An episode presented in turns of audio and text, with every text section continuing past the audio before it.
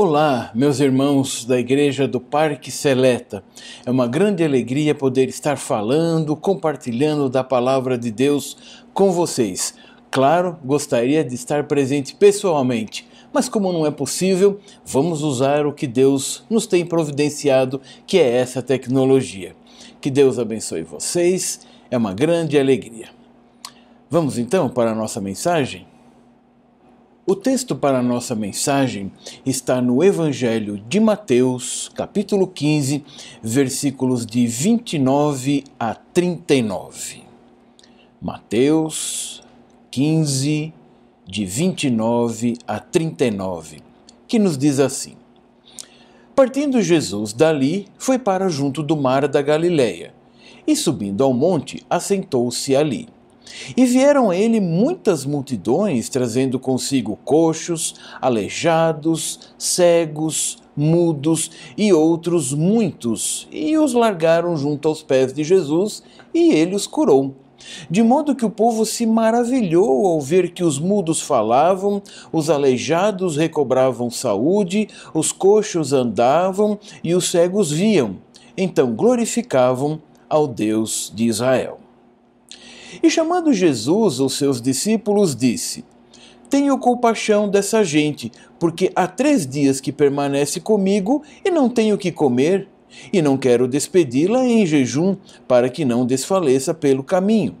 Mas os discípulos lhes disseram: Onde haverá nesse deserto tantos pães para fartar tão grande multidão? E perguntou-lhe Jesus: Quantos pães tendes? Responderam: sete e alguns peixinhos. Então, tendo mandado o povo assentar-se no chão, tomou os sete pães e os peixes, e, e dando graças, partiu e deu aos discípulos, e estes ao povo. E todos comeram e se fartaram, e do que sobejou recolheram sete cestos cheios.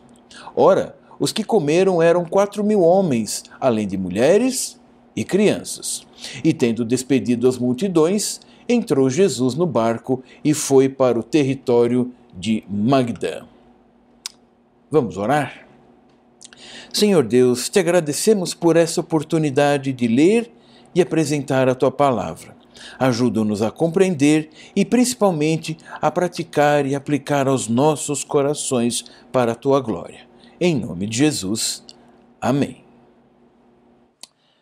bênçãos multiplicadas. Vamos ver a introdução dessa mensagem que fala sobre bênçãos que foram multiplicadas.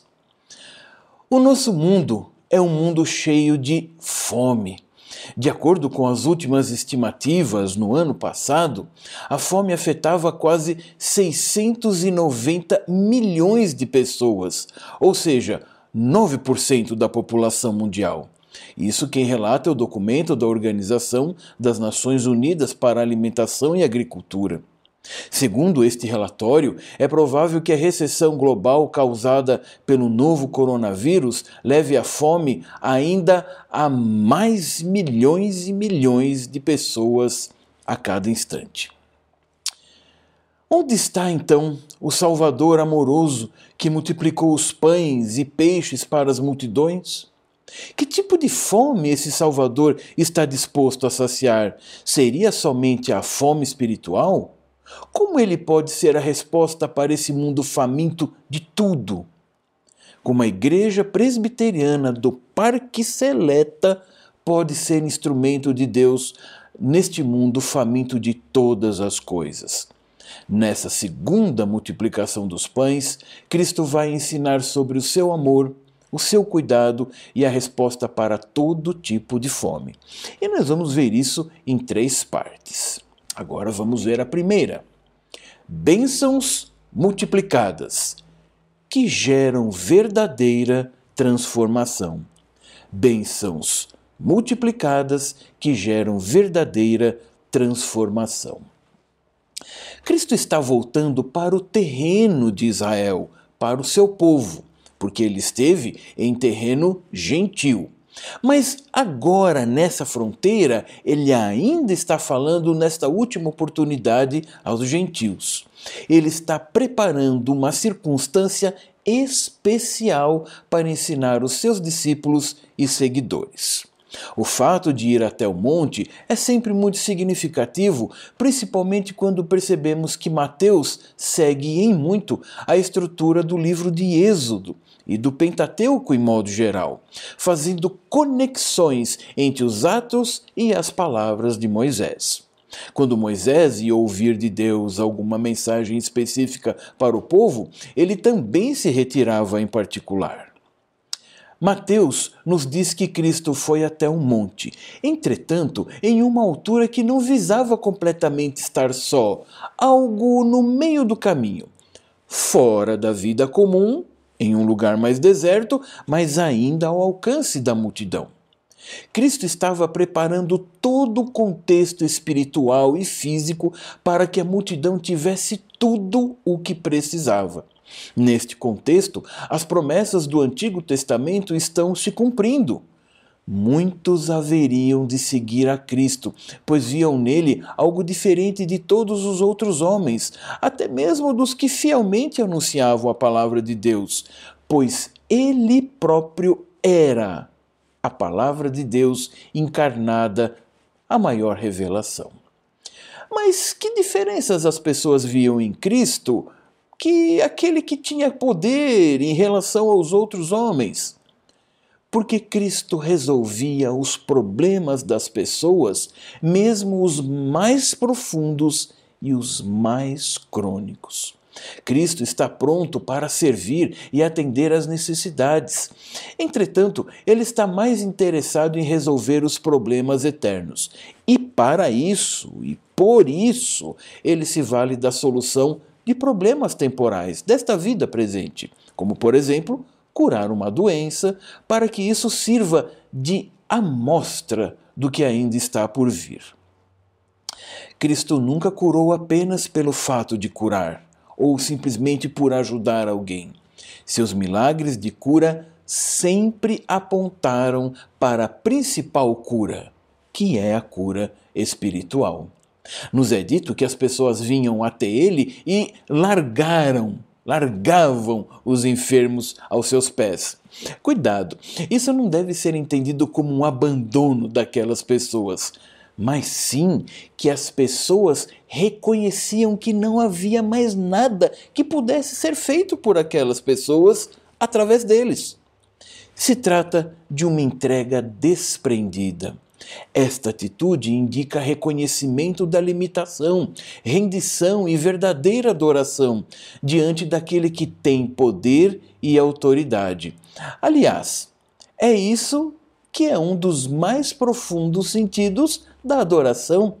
Reconhecer que não é nada, que não tem nada para oferecer a não ser entregar a própria vida a Cristo. Sim, isso mesmo. A vida daquelas pessoas estava claramente nas mãos de Cristo e ele amorosamente demonstra todo o seu poder em transformá-las. E isto fez com que o povo se maravilhasse. Cristo quer transformação profunda e duradoura e não apenas uma mudança superficial.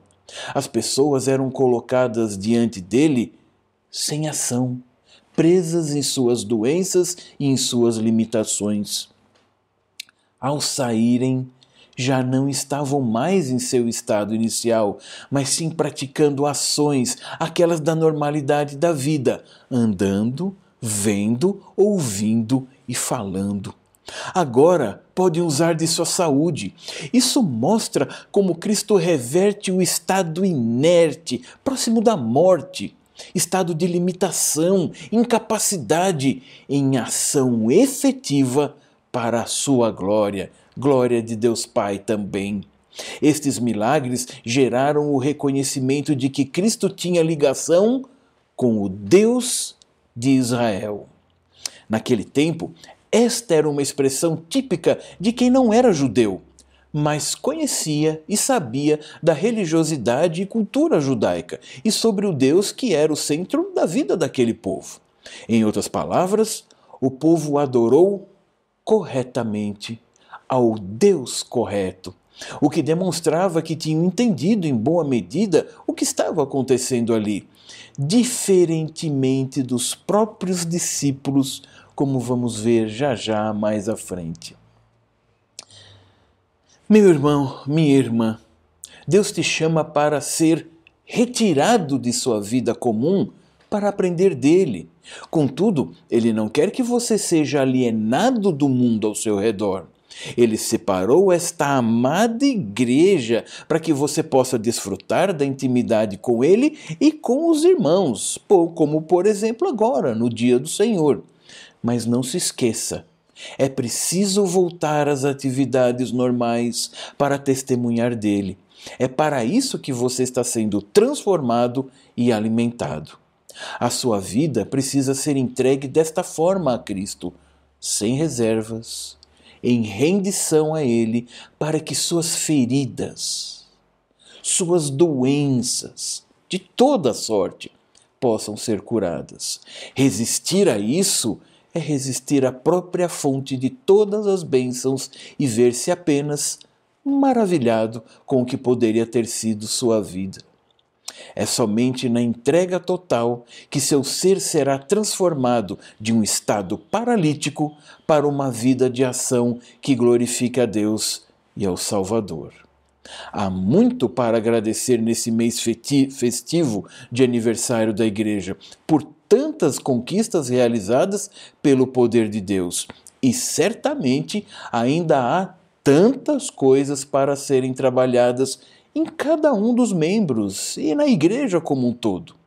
Sua transformação será posta à prova em todas as oportunidades para que você mesmo aprenda de si e do seu relacionamento com o Mestre. E justamente esse relacionamento nos leva ao segundo ponto. Bênçãos multiplicadas que geram verdadeira transformação e agora seu coração vai ser posto à prova. Versículos 32 a 34. Por que dois milagres de multiplicação de pães e peixes? É porque há duas lições particulares entre uma e outra. Vale lembrar dos milagres de alimentação de Moisés em Êxodo 16 e Números 11. Os episódios de Eliseu, que são relatados em 2 Reis 4, de 1 a 7, lembram-se com a multiplicação da farinha e do azeite. Em 38 a 41, com a vitória sobre a morte, vencendo o veneno presente em uma panela. E também em 42 a 44, com a multiplicação de pães, 20 pães, para 100 homens. O conhecimento desses fatos deveria fazer conexão na mente do povo ao analisarem o testemunho e o milagre de Cristo. Estava Cristo estava realizando, mostrando como de fato ele era o cumprimento de todas as promessas de Deus. A grande diferença distintiva desta segunda multiplicação dos pães em relação à primeira é o público. Na primeira, era o seu próprio povo, os judeus. Desta vez são os gentios. O reino está se expandindo pelo poder e ação de Cristo. Como Senhor de todas as coisas, Cristo tem um plano em mente. Ele não está tentando achar uma boa saída para um problema inesperado. O que fazer com essa multidão? Ele já tem a resposta para o problema, pois ele mesmo é a resposta. Cristo está conclamando os discípulos a serem instrumentos da execução de sua vontade, a serem canal de misericórdia e a aprenderem da sua suficiência. Por estar profundamente envolvido com a necessidade do povo, ele não abandona aquela multidão. Se ele fizesse isso, ela iria sucumbir às mais simples necessidades humanas, fome e sede. Ninguém pode seguir pelo caminho sem estar saciado em Cristo. Que maravilha ter uma refeição dada pelo próprio Mestre, Messias. É, Mas só que os discípulos, ao invés de verem uma grande oportunidade de terem uma prévia do que ainda haverá de ser o banquete do Messias, do noivo com a noiva no último dia, a sua amada igreja, preferiram olhar apenas para as dificuldades presentes e medirem as atitudes de Cristo a partir das suas próprias limitações. Os discípulos não captaram essa maravilhosa visão deste maravilhoso momento. Guiaram-se apenas pelas próprias paixões dos seus corações na busca de autopreservação. Claro, sem deixar isso ficar evidente, mas não aos olhos de Cristo. É possível que não duvidassem do poder de Cristo, mas certamente duvidaram que esse poder fosse usado para alimentar os gentios. Repare, tudo é muito parecido com Moisés. Assim como Moisés mesmo, quando foi convocado por Deus para ir até Faraó e libertar o povo, argumentou exaustivamente para não ir, porque não podia, porque não sabia, porque não conseguia. Ele não disse inicialmente eu não quero, eu não vou, ainda que no fim tenha chegado até mesmo isso. Esta foi a mesma tática dos discípulos. Mas se não deu resultado com Moisés, também não deu resultado agora. Literalmente poderíamos dizer que os discípulos perguntaram para Cristo, a fonte de toda a vida: de onde tiraremos comida? Não é absurdamente contraditório? Bem, é isto que o pecado faz conosco. Ele nos deixa cegos diante da maior luz e surdos diante do mais lindo som e nos faz ter atitudes absurdas. Então, nesse contexto, quem eram realmente os cegos, aleijados e surdos? Os enfermos foram transformados por Cristo. Os discípulos, em seu discipulado, também estavam sendo transformados para que aprendessem. É interessante que Cristo não pergunta se eles tinham alguma coisa ali, mas ele pergunta sim o quanto eles tinham do que já tinham. Ora, se Cristo sabia que tinha, não então não sabia o quanto tinha? Há uma lição que Cristo quer ensinar aos seus discípulos e a nós também. Com toda calma, paciência, amor e consistente didática, Cristo dá prosseguimento ao seu plano, ao seu plano, incluindo os discípulos apesar da sua incredulidade. Assim como todo esse contexto foi providenciado, pães e peixes também. Mas era preciso que os discípulos vissem com seus próprios olhos que sempre há saída, sempre há respostas, mesmo para situações aparentemente sem saída ou sem resposta. Deus deu elementos para que o homem o servisse, trabalhasse, transformasse, não em cooperação de igualdade, mas em responsável atitude. Cristo está totalmente reenvolvido em resolver todos os problemas com sua perfeita solução, ou seja, Ele mesmo, só Ele. Não procure soluções onde não existem. Não procure ajuda em quem não tem compromisso algum com você e, na verdade, sequer se importa com sua vida presente e muito menos com a futura.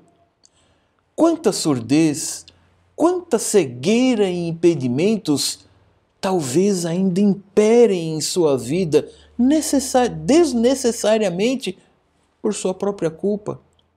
Você é filho do que cura, é discípulo do que ensina é ovelha do pastor que alimenta.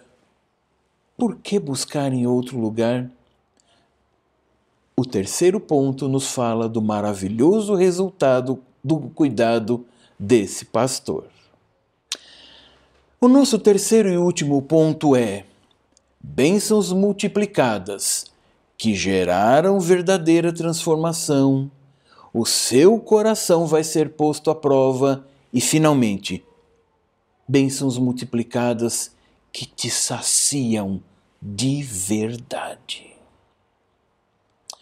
A multidão que se vê carente e necessitada atende prontamente à ordem de Cristo, aliás, muito mais prontamente que os discípulos. A ordem de Cristo era como de um pastor que recolhe suas ovelhas no campo, mesmo as que não querem vir, e as coloca em um aprisco, pois é ali que estará o alimento bom, preparado com cuidado e todo carinho. Nós temos aqui a exata figura do Salmo 23 em que as ovelhas estão calmas, assentadas, pastoreadas e prontas física e emocionalmente para receberem o alimento que vem do pastor, aqui do Supremo Pastor. Assim como depois de três dias que estiveram com Cristo, Cristo ressuscitou para ser o pão da vida. Depois de três dias, conforme nos diz o versículo 32, tendo alimentado aquela multidão com Sua palavra, agora Cristo vai providenciar também o pão físico para os seus corpos. Agora, os discípulos acabam participando da distribuição, ainda que forçadamente. É interessante notar que agora já não são mais relatadas desculpas ou argumentação, pois o problema insolúvel da alimentação foi facilmente solucionado por Cristo. Eles deveriam ter participado responsavelmente, mas Cristo está ensinando que a tarefa para a qual ele os chamou precisa ser realizada por eles e com os elementos que ele mesmo havia providencialmente dado a eles pães e peixes. Cristo poderia ter criado qualquer coisa do nada. Entretanto, mantendo-se fiel ao fato de que o homem foi criado para servir aos propósitos divinos, ele mesmo capacita o homem para que este tenha elementos para serem consagrados a ele. Os discípulos, futuros líderes, estavam aprendendo uma grande lição. São eles que têm de servir, mas servir apenas o que foi abençoado por Cristo e nada mais.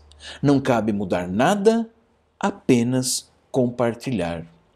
Note que os elementos na mãos, nas mãos do Deus encarnado só foram servidos depois de Cristo ter dado graças a Deus Pai, ou seja, ter a bênção e estar em harmonia com a Trindade para que o plano seguisse corretamente para a glória de Deus.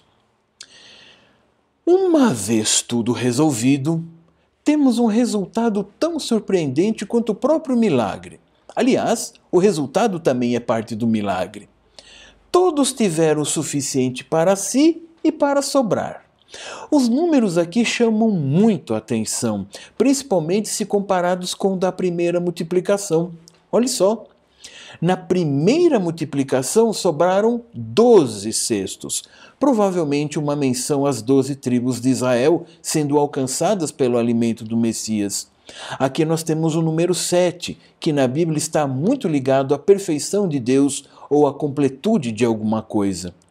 Os gentios também são recipiente do alimento de Cristo, providencialmente, Mateus é tão cuidadoso em seu relato que até mesmo o nome dos cestos são diferentes aqui. Na primeira multidão, eram cestos dos judeus para as comidas kosher, as comidas puras cerimonialmente. Cristo veio cumprir a lei. Agora são cestos comuns, de pessoas comuns que não pertenciam ao povo de Deus. Mas essas pessoas também receberam do mesmo Cristo e do alimento de Cristo, sem acepção de pessoas. Inclusive, mulheres e crianças são mencionadas, deixando claro que Cristo veio para pessoas de todas as idades e para pessoas de dos dois sexos, de todas as classes ou etnias. Crianças, vocês que estão nos ouvindo, vocês também estão participando desse momento de alimento da palavra de Deus, do mesmo jeito que participam das refeições, na mesma mesa com o papai e a mamãe. Isso não é maravilhoso? E depois de tudo completo, Cristo despede as multidões e vai para a região de Magdã, onde havia muitas sinagogas importantes. E não sem razão, os próximos versículos, os próximos temas de Mateus envolvem os fariseus e saduceus. Mas repare, inicialmente Cristo não despediu as multidões, porque restava coisas a serem feitas. Uma vez que elas são feitas, é justamente isso que Cristo faz. Ele despede as multidões, só que agora elas não vão com necessidades a serem supridas. Elas vão saciadas, satisfeitas, fortalecidas, transformadas, curadas em todos os sentidos. Tenha consciência do privilégio que é servir na instalação do reino e fazer chegar o alimento que te salvou até a boca daqueles que perambulam famintos e perdidos. Sozinho, você não pode seguir pelo caminho sem estar alimentado do próprio Cristo. Não se esqueça que Cristo encheu o seu cesto vazio para que você o servisse e distribuísse do que recebeu para os outros também, assim como fizeram os discípulos. Encontre contentamento e satisfação naquele que se alegra em ser seu Salvador e Senhor. Ele não tem interesse em deixar você com fome, abandonado ou necessitado. Ele veio para suprir tudo o que você precisa. Onde está o Salvador amoroso que multiplicou pães e peixes para as multidões? Como ele pode ser a resposta para esse mundo faminto de tudo? Ele está onde sempre teve, por ter amado o mundo de tal maneira que deixou a glória para ser o pão da vida e agora está à direita de Deus Pai, intercedendo por todos que o confessam como Salvador e Senhor. Se o pecado de Adão e o de todos, e a ganância do coração de todos os homens fazem com que milhões tenham fome, Cristo está bem perto ao alcance para alimentar a todo que dele se aproxima e humildemente deseja receber do que ele tem para dar, e ele tem em abundância. O mundo rejeita, rejeita Cristo e por isso tem fome de toda sorte. Mas aos seus nada falta para a sua glória e a alegria deles. Feliz aniversário! Igreja Presbiteriana do Parque Seleta. Louvado seja Deus pela vida de vocês e que os irmãos sejam instrumentos hábeis nas mãos do Salvador para a proclamação da sua mensagem, adoração e glória à Trindade. Que Deus os abençoe e os conserve. Vamos orar uma vez mais. Ó oh Deus, te agradecemos por esse momento de exposição da tua palavra. Te agradecemos a essa reunião fraternal que vai muito além da união presencial ou virtual. Te agradecemos por tudo que o Senhor nos dá e porque sempre nos sacia com o teu perfeito e bom alimento para nós. Em nome de Jesus. Amém. Amém, meus irmãos. Que Deus os abençoe. Até.